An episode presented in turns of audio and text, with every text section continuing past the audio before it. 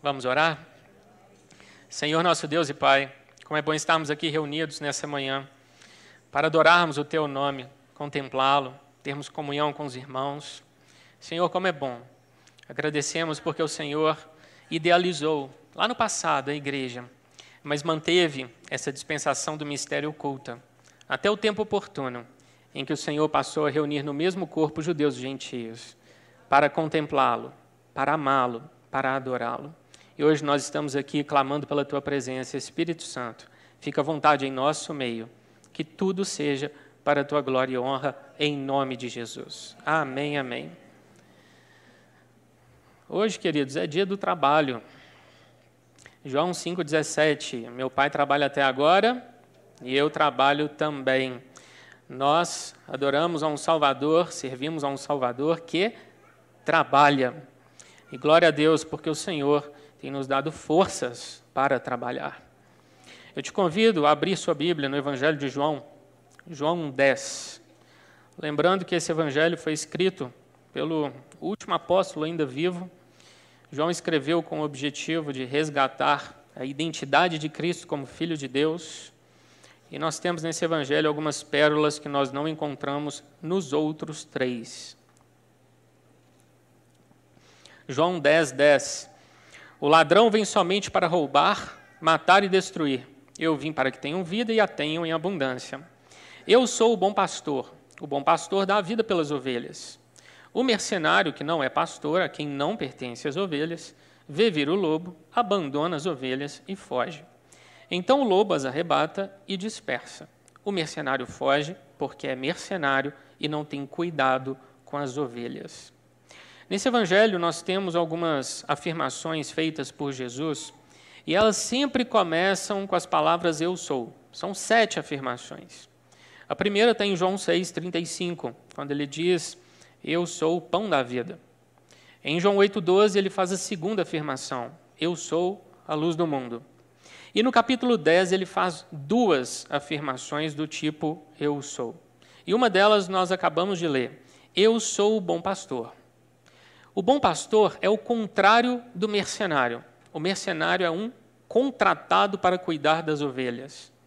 Ele sente medo, se intimida, e por não ter compromisso com as ovelhas, ele foge, abandonando o rebanho e o entregando de bandeja nas mãos do predador. Olha o que diz o verso 12. O mercenário, que não é pastor, a quem não pertence as ovelhas, vê vir o lobo ele vê o lobo se aproximando. Ele não é pego de surpresa. Ele tem tempo para reagir, mas escolhe fugir. Existem vários lobos lá fora, vários lobos. O pastor precisa ter a capacidade de reconhecê-los e a coragem de enfrentá-los. Se ele se calar, ele vai entregar o lobo, ele vai entregar o rebanho nas mãos do lobo. E o rebanho será destruído.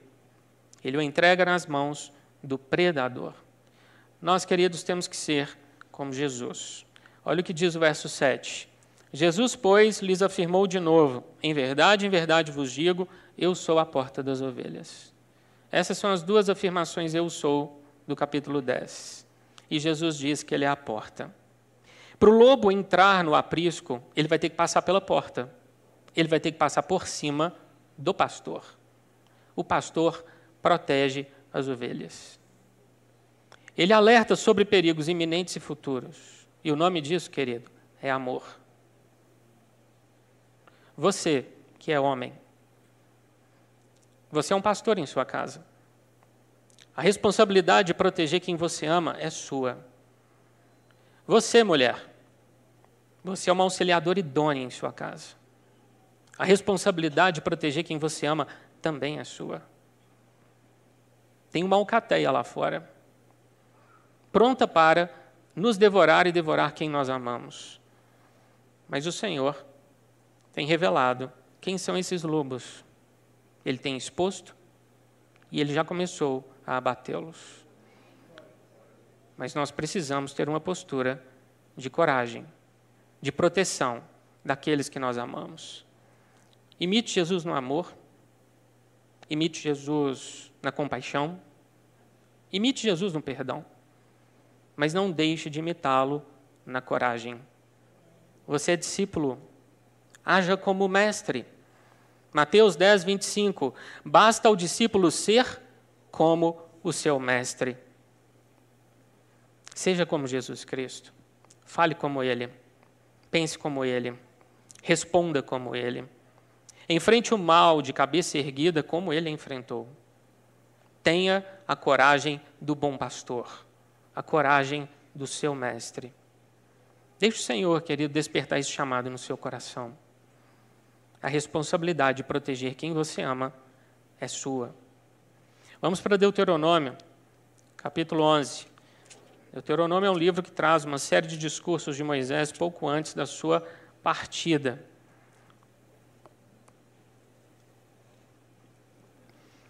Deuteronômio 11, versículo 16. Nós temos nesse livro que é chamado de Lei de Moisés uma série de eventos vividos por Israel que são recapitulados por Moisés antes de passar o bastão da liderança de Israel para Josué. Deuteronômio 11, 16. Guardai-vos não suceda que o vosso coração se engane, e vos desvieis e sirvais a outros deuses, e vos prostreis perante eles. O que mais chama atenção nesse versículo são verbos ou palavras derivadas de verbos. Guardai, suceda, engane, desvieis, sirvais, prostreis. Essa é uma sequência que começa com um alerta: guardai-vos, sejam sóbrios, Tenham coragem, prestem atenção, sejam vigilantes. Em seguida, Moisés começa a expor a fé relapsa. O coração solto, sem o balizamento da verdade, se engana, se desvia, serve ao erro e se prostra diante de falsos deuses. O alerta feito por Moisés contra o engano tem mais de três mil anos. Nós estamos lendo uma palavra que provavelmente tem aí 3.300 anos. E sabe o que é incrível? Esse é um alerta que permanece válido e atual. A palavra de Deus não tem prazo de validade. Como precisamos, querido, guardar o nosso coração do engano? Eu vou mencionar aqui quatro nomes e se você souber do que se trata à medida que eu menciono, eu te peço para que você levante sua mão. Primeiro nome, Félix Weil. Escola de Frankfurt. Alguns. Teoria crítica. Politicamente correto. Oh, que bom, aí já melhorou bastante. Não deixe o pastor com taquicardia não, pessoal, por favor, viu? Félix Weil foi um intelectual argentino radicado na Alemanha. Seu pai, Hermann Weil, foi o maior comerciante de cereais do mundo no começo do século passado. Em 1917, Félix ficou super empolgado com a vitória bolchevique na Rússia e acreditava que um dia a Alemanha poderia se tornar uma grande nação comunista alinhada à mãe Rússia. Félix organizou no ano de 1922 um seminário marxista, exatos 100 anos. Esse seminário visava congregar as diversas correntes do pensamento comunista na Alemanha. O seminário durou uma semana e fez tanto sucesso que Félix decidiu fundar um grupo de estudos, uma escola de pensamento filosófico. Nasci em 1923, no ano seguinte, a Escola de Frankfurt. A escola de Frankfurt tinha um só objetivo: destruir a civilização ocidental e cristã. Félix, ainda com o dinheiro do seu pai, fundou uma revista comunista para disseminar suas ideias e construiu um prédio sede para a escola, naturalmente, na cidade de Frankfurt, na Alemanha. Mesmo tendo herdado uma fortuna imensa, Félix nunca veio a se tornar nem um empresário de sucesso, nem um intelectual renomado. Pelo contrário, viveu sua vida como um mecenas da esquerda, uma espécie de patrocinador da causa esquerdista. Naquela época, esse pessoal endinheirado, que usava da sua fortuna para destruir a vida dos outros e a fortuna dos outros, era chamado de bolchevista de salão. ou esquerda festiva. Hoje esse pessoal é chamado de esquerda caviar. Alguns brincam, socialista de iPhone. Com a ascensão de Hitler em 1933, a escola de Frankfurt foi expulsa da Alemanha pela sua concorrência ideológica com o nazismo. Primeiramente, ela se mudou para Genebra, depois para Paris e, por fim, se fixou em Nova York. Os frankfurtianos encontraram na América a atmosfera de liberdade ideal que eles tanto buscavam. Se antes eles se reuniam para destruir a Alemanha, por que não destruir a América, um país muito maior, e a partir da América o mundo ocidental inteiro? No primeiro momento, eles parasitaram a Universidade Columbia, em Nova York. Encontraram no meio universitário acadêmico a proteção que eles precisavam para disseminar suas ideias. Os frankfurtianos criaram uma filosofia que até hoje é ensinada nas universidades. Essa filosofia ganhou o nome de teoria crítica. E por que ela recebeu esse nome? Porque o objetivo dela é um só: criticar para destruir.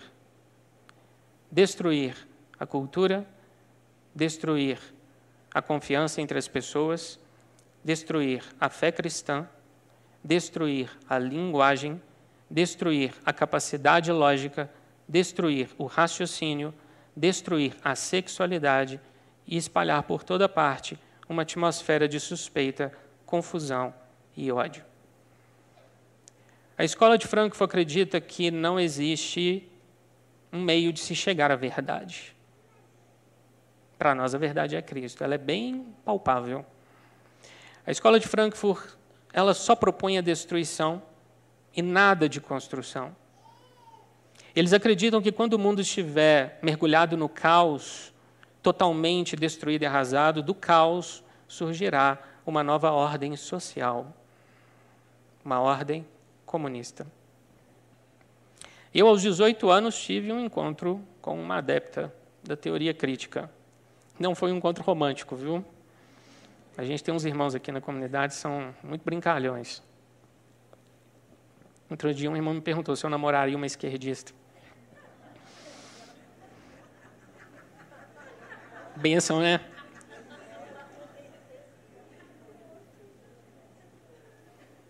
Nem vivo, nem morto, nem lúcido, nem louco. Eu tinha 18 anos, querido. Estava no meu primeiro período do curso de Direito. E tinha uma professora de filosofia que ela virava para a gente e falava assim: Vocês vão lá no departamento de Xerox eu deixei lá uns três textos para vocês. E a gente ia lá, copiava os textos e lia. E ela fazia assim discussões em sala daqueles textos. E queridos, eu tinha uma dificuldade para entender aqueles textos. É, aos 18 anos eu já estava lendo a Bíblia pela segunda vez, mas eu tinha dificuldade de ler o que aquela professora nos, nos passava como material. E eram textos que só nos levavam a criticar, criticar tudo, até o tempo. E tinha um colega na minha sala que sentava na primeira carteira, lá na frente, ele era um gordinho falante, super bem-humorado e evangélico, muito questionador. E ele um dia no meio da aula virou para a professora e falou, olha, com os textos espalhados na mesa dele, e falou, olha, eu não estou entendendo isso. Esses textos não levam a gente para lugar nenhum. Parece que tudo aquilo que a gente construiu está sendo destruído. Aí ela olhou para ele, sorriu, manteve o sorriso para a turma toda e falou: Olha, o meu objetivo aqui não é construir nada com vocês. Não é produzir conhecimento ou passar alguma coisa para vocês. O meu objetivo é que vocês questionem e critiquem tudo. E se vocês saírem aqui da faculdade com um grande ponto de interrogação no alto da cabeça, eu cumpri meu objetivo. Queridos, eu gravei isso na minha memória e na minha mente, mas eu demorei 15 anos para entender o que aquela professora queria dizer. 15 anos. Eu estava diante de uma adepta da teoria crítica e não sabia. Eu não tinha conhecimento dessas coisas. O objetivo é só criticar. Criticar o casamento, criticar a fé, criticar a moral, criticar o amor do pai pelo filho, do filho pelo pai, a sujeição às autoridades, criticar o temor a Deus, criticar, criticar e destruir. Tudo. Esse é o norte, querido, filosófico e ideológico que está dentro das nossas universidades hoje. Criticar para destruir. A teoria crítica pega as ideias mofadas de Karl Marx e faz a seguinte pergunta: os empregados do Ocidente não estão dispostos a se unir, matar os patrões e tomar o poder por uma revolução violenta. Os empregados, os trabalhadores falharam. A classe proletária falhou. Então, como nós vamos fazer para impor o comunismo ao Ocidente? Eles se debatem com essa pergunta há algumas décadas. Até que, dentro da própria escola de Frankfurt, entre um dos seus ideólogos, surge a resposta: Já sei. Nós vamos infestar a sociedade ocidental de agentes subversivos na cultura. Nós não precisamos mais da classe proletária. Nós vamos subverter o cinema, a música, a psicologia, o jornalismo, as ciências, a história, a teologia. Nós vamos subverter tudo. Nós declaramos contra o Ocidente uma guerra cultural. E é isso que nós enfrentamos hoje. Tem gente que acha que falar de esquerdismo é falar de política. Querida, política é só uma das cabeças dessa medusa. Existe uma outra, é a cultura. A cultura. Em poucas décadas, a teoria crítica se tornou a influência predominante nas universidades, na mídia e no meio artístico. E seus dogmas macabros não vinham com rótulo de comunismo, para não espantar as pessoas. E por isso foram sendo aceitos de forma bastante passiva, como se fossem valores culturais. Distorcer a realidade, rejeitar valores cristãos, mudar o comportamento das pessoas e calar quem pensa diferente. Estes são objetivos dos ideólogos da teoria crítica. Se tem aqui alguém dentro da universidade ou com um filho na universidade, pode ter certeza. Você já ouviu sobre essas coisas, talvez sem reconhecer. Você, querido que é pai, cuida do seu filho, você investe nele, você trabalha duro, você o aconselha, você ensina ele a ter uma fé. Você passa a ele valores morais. Você trabalha para pagar uma mensalidade cara, para dar a ele férias, lazer, videogame, mesada, uma refeição boa. Durante 18 anos você investe no seu filho. E então ele passa no Enem e entra para uma universidade. Em poucos meses, tudo que você ensinou é destruído. Então um dia você se assenta na beirada da sua cama, cabisbaixo, se pergunta: onde foi que eu errei? Você o perdeu. Tudo que você ensinou foi jogado fora. Quando hoje um garoto entra, uma moça entra na universidade, ele vai ouvir coisas do tipo: olha, para você fazer do mundo um lugar melhor e para você ser uma pessoa melhor, você precisa abrir mão da sua fé e dos seus valores e vão apresentar para ele várias causas: feminismo, ambientalismo e por aí vai. Abrace uma causa, não abrace uma fé. E faça o que te mandarem fazer. Moral, esqueça moral. Vale tudo pelas ideias. Querido, o incrível disso tudo é que existem cristãos que abraçam essas coisas e acham que elas são compatíveis com o cristianismo, não são, não. Guarde uma coisa, querido, no seu coração. Ideologias surgiram no período do iluminismo, ou pós-iluminismo. Foram ideias criadas para substituir a fé cristã. Toda ideologia compete com a fé. Ou a pessoa tem uma ideologia, ou ela tem uma fé. As duas coisas não são compatíveis. O período do iluminismo foi um período em que homens sem Deus buscavam um sentido na vida por meio da razão. Alguém sem Deus vai conseguir chegar a algum lugar? Não vai. Só Deus nos dá um sentido na vida. As ideologias nascem nesse período, ou a partir de filósofos dessa época. E hoje, querido, o que a gente tem é uma doutrinação comunista prevalecendo sobre a doutrina cristã. Então, como eu faço para não perder o meu filho? Só tem uma forma. A doutrina cristã no coração dele tem que ser mais forte que a doutrinação comunista que ele vai sofrer a partir dos 18 anos. A pergunta é: ele é crente o suficiente? Ele ama a Bíblia o suficiente? Ele tem vida espiritual profunda o suficiente? Porque senão, querido, a chance de perdê-lo é muito grande.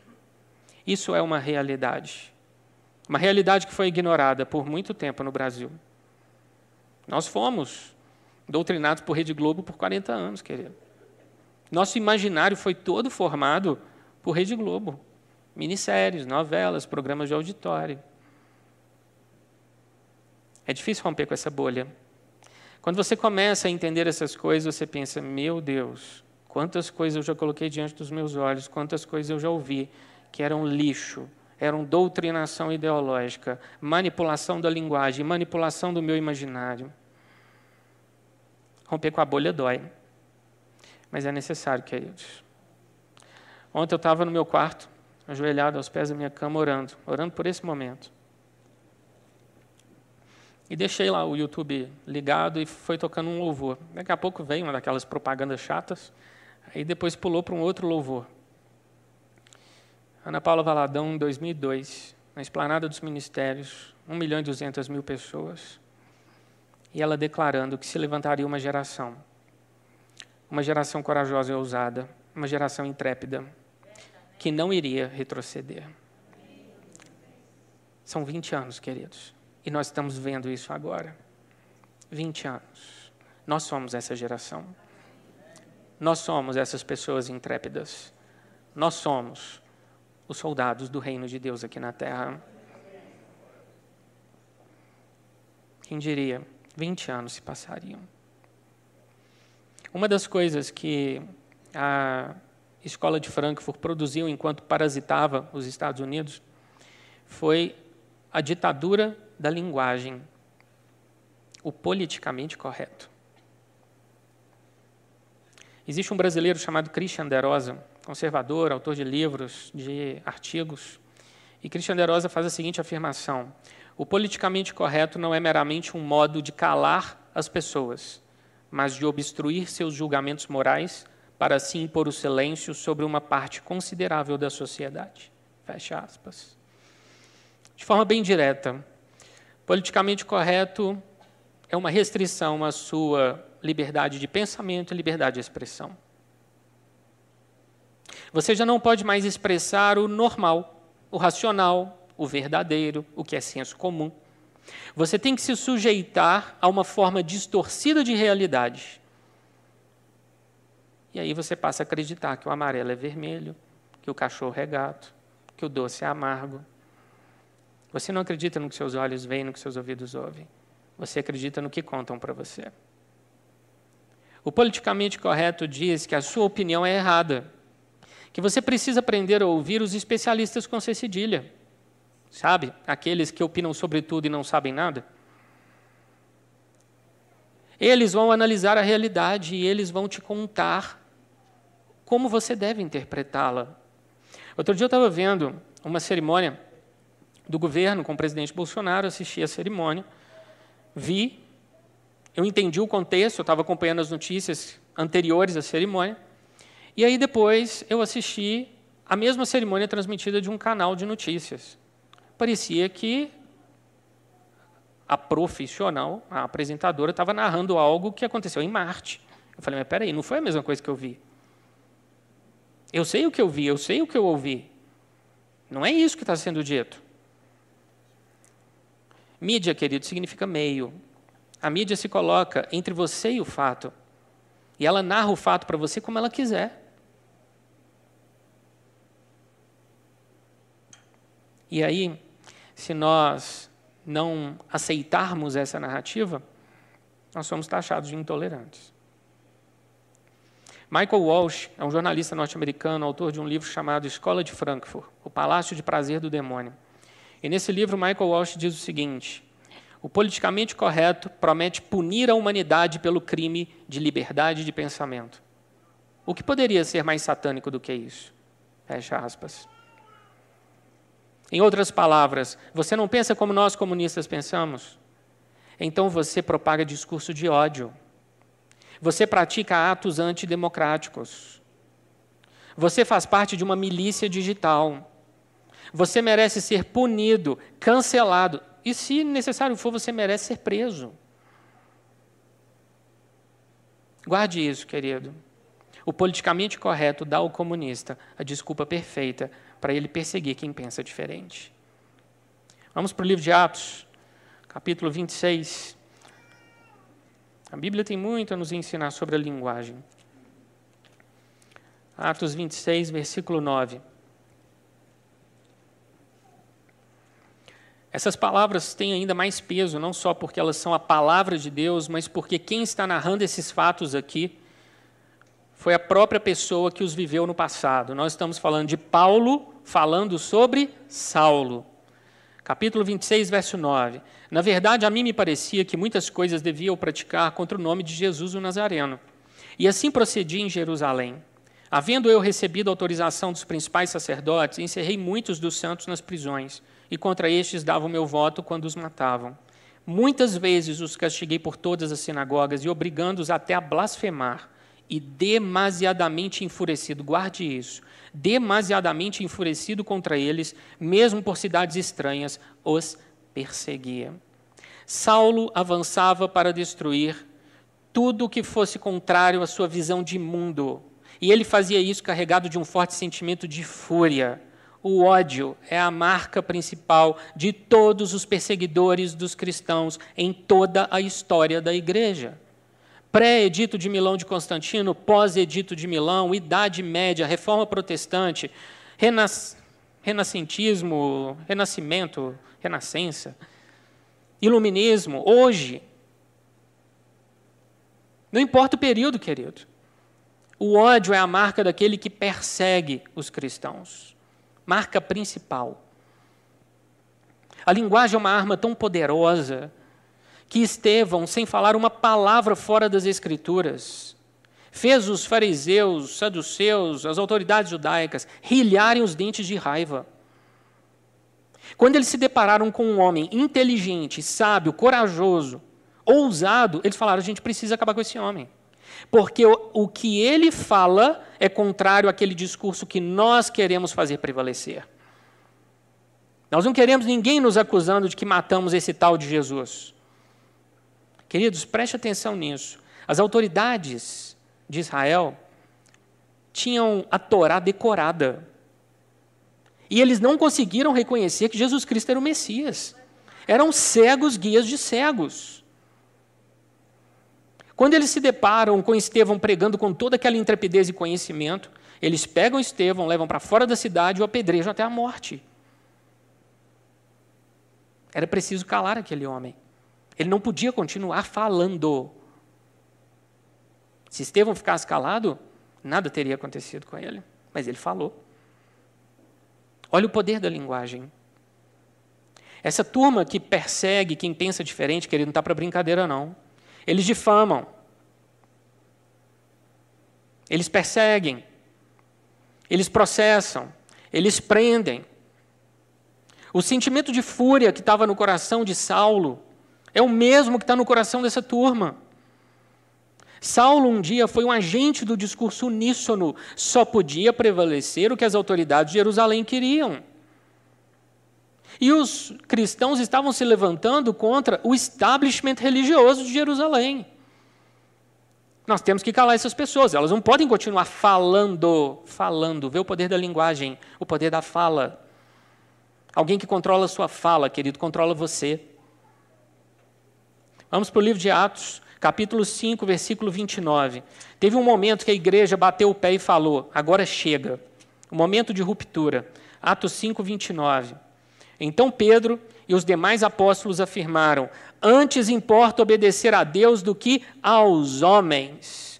Nesse momento, Pedro manda o recado, manda real para as autoridades: Nós não vamos mais nos sujeitar a vocês. Para nós é mais importante pregar a palavra. entre nos sujeitar a vocês e nos sujeitar a Deus, nós nos escolhemos sujeitar a Deus. Nós escolhemos nos sujeitar a Deus. Naquele momento, a perseguição se intensifica. Já não tinha mais conversa. Os cristãos não se submeteriam a uma mordaça. Parece com algo, querido, que nós estamos vivendo hoje. Nada há de novo debaixo do sol. Nada há de novo. E aí? Nós vamos nos calar? Qual vai ser a nossa postura? Rabo entre as pernas, igual o cão arrependido do Chaves, e volta o cão arrependido, com suas orelhas tão fartas, seu osso ruído e o rabo entre as patas. Não, queridos. Somos homens, somos cristãos ou sacos de batata. Somos filhos do Altíssimo, somos filhos do Rei. A ousadia que repousava sobre Pedro e sobre Paulo está sobre nós. Basta buscarmos. Não vamos nos calar. Resumindo, querido, o comunismo só avança porque tem um cão feroz que vai adiante dele para intimidar, e esse cão feroz se chama politicamente correto. Os agentes do politicamente correto querem cercear o que nós falamos. Criaram até uma aberração chamada checagem de fatos. Existem uns deuses do Olimpo superiluminados, talvez pela luz luciferiana, que dizem o que é verdade e o que é mentira. Olha o absurdo disso. Quem acha, querido, que isso está lá fora, que isso não vai nos atingir, está muito enganado. Se nós não nos levantarmos, querido, para nos posicionar pela nossa liberdade, essas portas não serão só fechadas por causa de uma pandemia, serão fechadas definitivamente. E aí, que tipo de vida a gente quer para nós e para os nossos filhos? Queremos liberdade? Ou queremos uma mordaça? Uma prisão? Você percebe que as coisas vão mal, mas você não pode falar nada. Você acessa um portal de notícias e só encontra narrativa. Você vai até uma banca de revistas e jornais e não acha nada bom para ler. Você liga o rádio ou a televisão para se informar, e pior do que ficar mal informado, você é desinformado. O jornalismo hoje é panfletagem comunista. Mera panfletagem, com raras exceções. Existe uma ideologia nefasta avançando contra nós. Avançando contra você, querido, contra a mente do seu filho, contra o seu casamento, contra essa igreja, contra os cristãos do nosso Brasil que estão reunidos nesse domingo. E se você se levanta contra essa ideologia, você é taxado com palavras terríveis, você é qualificado de forma pejorativa. Nazista, fascista, opressor, preconceituoso, terraplanista. Santa Maria Pintenina foram para o oceano e caíram no abismo. Terraplanista. Queridos, essas palavras são palavras odiosas. E elas têm o objetivo de fazer de você uma pessoa execrável. O objetivo é difamar você. O comunista, ele vê a linguagem como uma arma na guerra cultural. Para ele, não importa se o PIB está subindo, se tem água no Nordeste, se está chegando saneamento básico nos outros 50% da população, se tem 24 navios chegando da Rússia com fertilizantes para o nosso agronegócio não parar, não importa nada disso. O que importa para o comunista é uma coisa só: manutenção da hegemonia nas narrativas. Só isso. Ele consegue controlar o que você ouve, controla o que você fala, controla o que você pensa. Pronto, ele te controla. Ele não precisa do fuzil. Ele só precisa das universidades, da mídia e do meio artístico. Só isso. Hoje nós temos no Brasil cerca de 30, 40 pessoas falando a verdade. Essas pessoas todos os dias pegam alfinetes e estouram os balões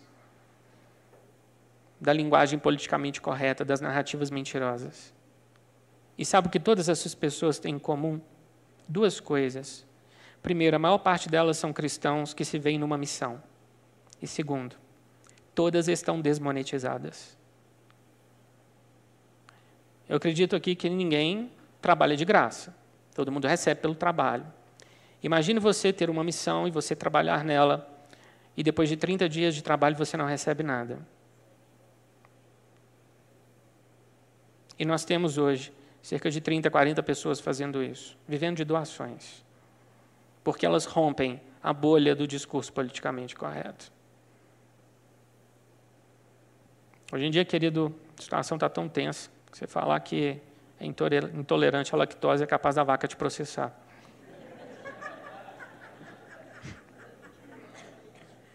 Tudo gera processo. As pessoas são processadas, acuadas, intimidadas por falar a verdade. Elas não estão criando narrativa.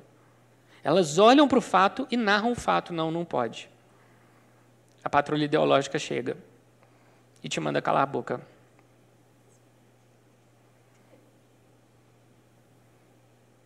Querido, o objetivo do politicamente correto não é só te calar, é também gerar uma realidade para, paralela. Nessa realidade paralela, o errado vira certo, o bandido vira santo, o defeito vira virtude, o grotesco vira beleza. No universo comunista, tudo o que vem do cristianismo precisa ser destruído, tudo. Em dezembro de 1987, Gorbachev fez uma afirmação. Ele disse que todas as religiões precisam ser destruídas, onde quer que sejam ensinadas ou proferidas, porque enquanto houver religião na terra, o comunismo não prosperará. E aí, braços cruzados? Medinho? Não, querido, coragem, ousadia, intrepidez, é tempo de guerra. O apóstolo Paulo, quando escreveu suas cartas, ele enfrentou o misticismo oriental, enfrentou o ascetismo, enfrentou filosofias enganosas, os ensinos judaizantes. Esses eram os desafios de Paulo. Nós hoje continuamos a enfrentar falsos ensinos e falsas doutrinas, queridos. Só que hoje elas vêm com o nome de ideologia. Paulo não se acovardou. Nós também não podemos nos acovardar. Eu vou mencionar aqui para vocês algumas frases. Essas frases elas são odiadas pelo adepto do discurso politicamente correto. Para nós elas são verdade. Eles pensam o contrário. Número um, Jesus é o único caminho para Deus. A maternidade é uma dádiva para a mulher. Deus mandou o ser humano sujeitar a terra e dominá-la. Deus não mandou o ser humano cultuar o meio ambiente. O homem foi concebido em pecado e tem uma natureza inclinada para o mal. Não importa o que você sente, a realidade prevalece sobre o seu sentimento. A verdade não é subjetiva, a verdade é objetiva. A moral não é relativa. A moral é absoluta e emana de um ser absoluto. Aborto não é direito, é assassinato. Discordância não é intolerância. O trabalho é ordem de Deus e a propriedade privada é a coroa do trabalho humano. As palavras possuem o significado do dicionário e não o significado que o comunista atribui a elas. Gritaria, pichação, xingamento e peito de fora não são argumentos. Todas essas frases, queridos, são verdadeiras. Mas o adepto do discurso politicamente correto odeia todas elas. Por quê? Porque cada uma atenta contra uma ideologia que eles defendem. E aí? Nós vamos deixar esse escudo avançar contra nossas vidas, contra nossas famílias? Ou vamos nos erguer seguindo o exemplo do bom pastor? Vamos proteger aqueles que Deus colocou sob a nossa responsabilidade. Vamos deixar isso entrar? Vamos ficar calados, cruzar os braços? Ou vamos nos posicionar? Tem uma turminha raivosa lá fora querendo te pegar. Nós vamos abrir mão da verdade? Jamais. Jamais. Em contraste, querido, ao discurso politicamente correto, existe a linguagem cristã. Colossenses 3,9. Não mentais uns aos outros.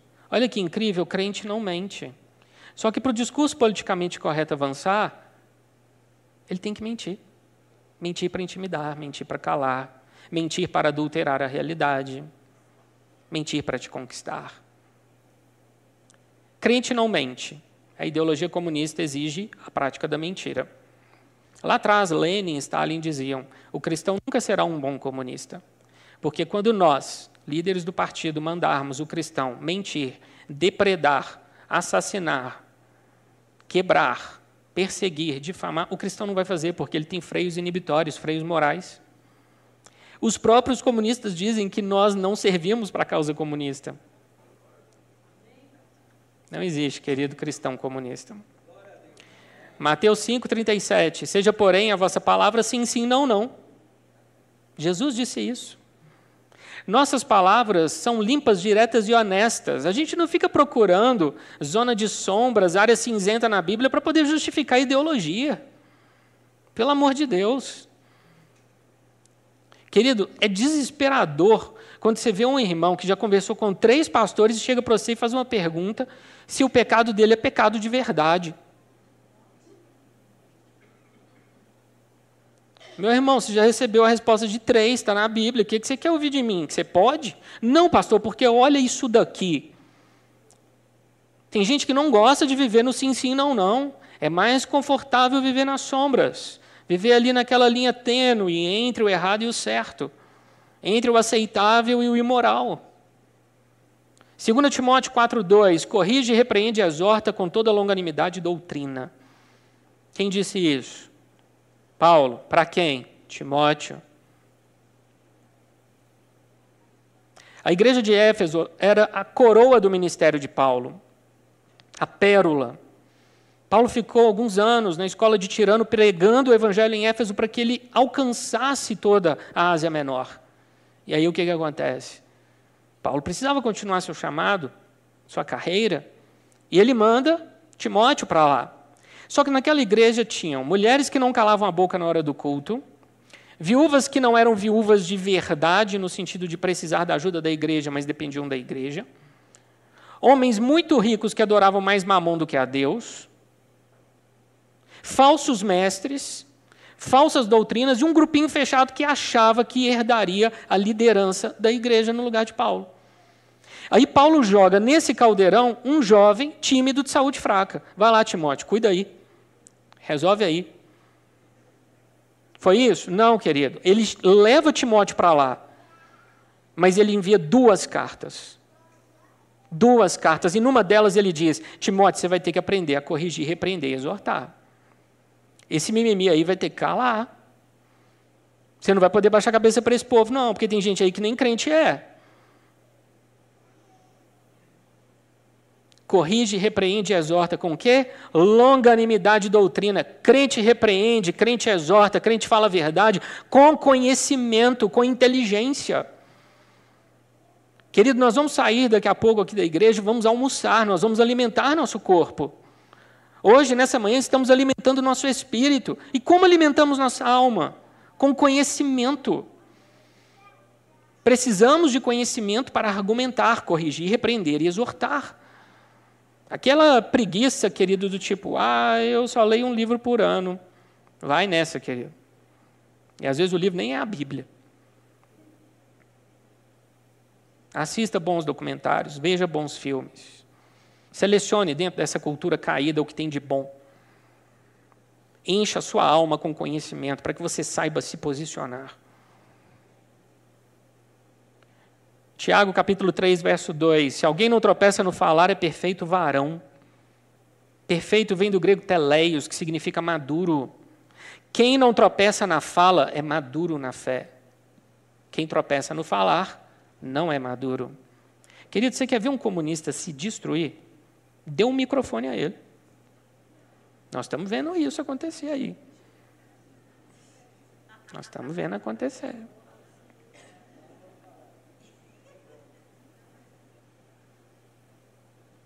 A linguagem do cristão não é dirigida pela ditadura do politicamente correto. O cristão é dirigido pelo que a Bíblia diz. A nossa linguagem é sadia, forte e corajosa. E não é uma linguagem fabricada artificialmente para agradar uma ideologia do inferno. Nós vivemos, como Paulo diz a Timóteo, para satisfazer aquele que nos arregimentou. Querido, para mim seria muito fácil ficar calado e não falar dessas coisas. Por que eu estou me posicionando? Por que eu estou falando com vocês? Por dois motivos. Primeiro, pela minha fé. Eu quero ter a liberdade de continuar falando de Jesus e da moral bíblica. A moral bíblica é abertamente contrária à imoralidade comunista. Segundo motivo, pelos meus compatriotas. Eu quero viver numa sociedade livre e permeada por valores cristãos. Deus tem um compromisso com essa nação, a igreja dele está aqui. E ele está ouvindo o nosso clamor. Como o pastor Neif acabou de dizer aqui no microfone, esse é ano de clamor. Clame. Quando o povo de Israel clamou debaixo da chibata dos capatazes egípcios, Deus ouviu do céu e desceu. E querido, quando Deus desce, dez pragas um exército inteiro dizimado, os primogênitos mortos. Quando Deus desce, ele faz justiça. E como nós precisamos de justiça nessa terra. Eu não quero uma ditadura da linguagem nem para a minha vida, nem para a vida dos meus irmãos. Eu quero liberdade. Algo que eu não vou encontrar em nenhuma ideologia adepta ao comunismo. Para o comunismo avançar, ele precisa calar as pessoas, ele precisa intimidar. Você está intimidado? Querido, rompa com esse medo de uma vez por todas. Seja um inconformado com a realidade que te cerca. Seja como Paulo, inflamado pelo Espírito Santo, pregando no Areópago em Atenas. Não deixem calar sua voz. Não deixem controlar os seus pensamentos. Não importa se nós estamos falando do comunismo ou de uma ideologia escudo, do politicamente correto que o protege, nós vamos vencer. Nós vamos vencer. Nós vamos vencer. Nós já lemos Apocalipse, nós conhecemos o final dessa história. Nós estamos ao lado daquele cavaleiro que tem um manto tinto de sangue, uma coroa na sua cabeça e um cetro de ferro nas mãos. Nós estamos do lado vitorioso, querido. Eu reivindico essa nação para Cristo. E eu não me darei por satisfeito até ver o Brasil aos pés do Senhor Jesus. E eu não quero nada menos do que isso. E não vai ser uma linguagem fabricada pelo inferno que vai nos impedir de falar a verdade. Amém? Vamos orar? Vamos ficar de pé?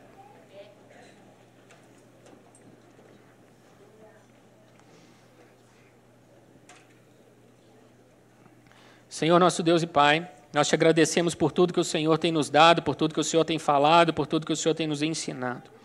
Nós te agradecemos porque o Senhor tem nos mostrado o que há lá fora, o Senhor tem aberto nossos olhos para enxergar os lobos. E o Senhor espera que nós não sejamos como os mercenários, entregando de bandeja nossas famílias, entregando de bandeja nossos filhos, nossos pais, aqueles que nós amamos. Pelo contrário, nos posicionaremos, não vamos nos calar. Nós queremos nos guiar, sermos dirigidos pelo bom pastor.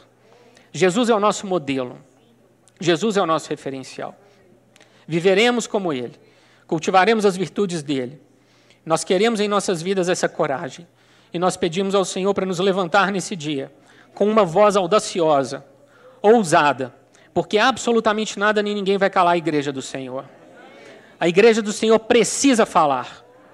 Falar para pregar o evangelho falar para ensinar, falar para evangelizar, falar para doutrinar na sã doutrina. Ninguém vai calar nossa voz. Nós clamamos ao Senhor nesse ano, Deus, nos dê liberdade. Rompe, Senhor, com aqueles homens maus, perversos, que estão agindo para corromper a nossa nação e converter a injustiça em padrão normal. Deus, nós não aceitamos isso. Nós clamamos ao Senhor, coloca a tua mão, interfere, Senhor, intervém, como um dia o Senhor fez no Egito, para salvar o teu povo. Nós clamamos, Deus, vem em nosso socorro. Ouve a nossa voz, a voz da oração. Existem pessoas chorando sobre a bandeira e o Senhor vê. O Senhor vê, do teu santo trono o Senhor vê. Nada disso passou em oculto, nada disso passou desapercebido ao teu olhar. O Senhor sabe as aflições dos corações dos pais. O Senhor sabe, nós temos aqui na comunidade pais com filhos na universidade, outros que estão para entrar na universidade, outros que já estão enfrentando situações difíceis de doutrinação na escola. E nós te pedimos dê sabedoria a esses pais, dê coragem a esses pais, dê intrepidez a esses pais. Eu peço ao Senhor, em nome de Jesus, desperta amor no coração dos pais. Eu oro ao Senhor, protege nossas crianças, adolescentes e jovens. E aqueles que já foram aliciados por essa doutrina do inferno, liberta-os, Deus. Liberta-os, Senhor. Nós precisamos ver nossos jovens totalmente livres desse cativeiro mental. O Senhor é poderoso para quebrar sofismas e toda altivez que se levanta contra o Espírito do Senhor. Nós te pedimos, Deus, liberta os nossos universitários, liberta os formandos, Senhor, em nome de Jesus, nós precisamos de uma sociedade sarada, e isso só é possível pelo poder do sangue do Cordeiro. Nós precisamos do Senhor. Deus ouve o nosso clamor, ouve a nossa oração. Atenda-nos, Senhor. Os dias são de provação para a tua igreja, mas os dias também são de vitória. O Senhor, em momento algum, diz que onde está a tua igreja há derrota. Pelo contrário, nós marchamos sim, marchamos para a vitória. Nosso general é Cristo, somos soldados do reino. Pisamos sobre o mal e nós declaramos, sim, Deus, que contemplaremos mais do que vitória, contemplaremos paz e alegria. Deus, como nós precisamos da tua paz. Cala os inimigos da igreja, Senhor. Converte aqueles que estão predestinados para a salvação e aqueles, Deus, que continuarão na oposição, tentando derrubar os santos, eu te peço, remova-os por completo. Para que eles falem, Deus, apenas para as paredes. Ninguém mais vai ouvi-los. Deus, em nome de Jesus, restabelece a verdade em nosso país. Nós clamamos ao Senhor, Deus, restabelece a verdade e a justiça. Louvado seja o teu nome, em nome de Jesus Cristo. Amém, Senhor. Amém, amém, amém.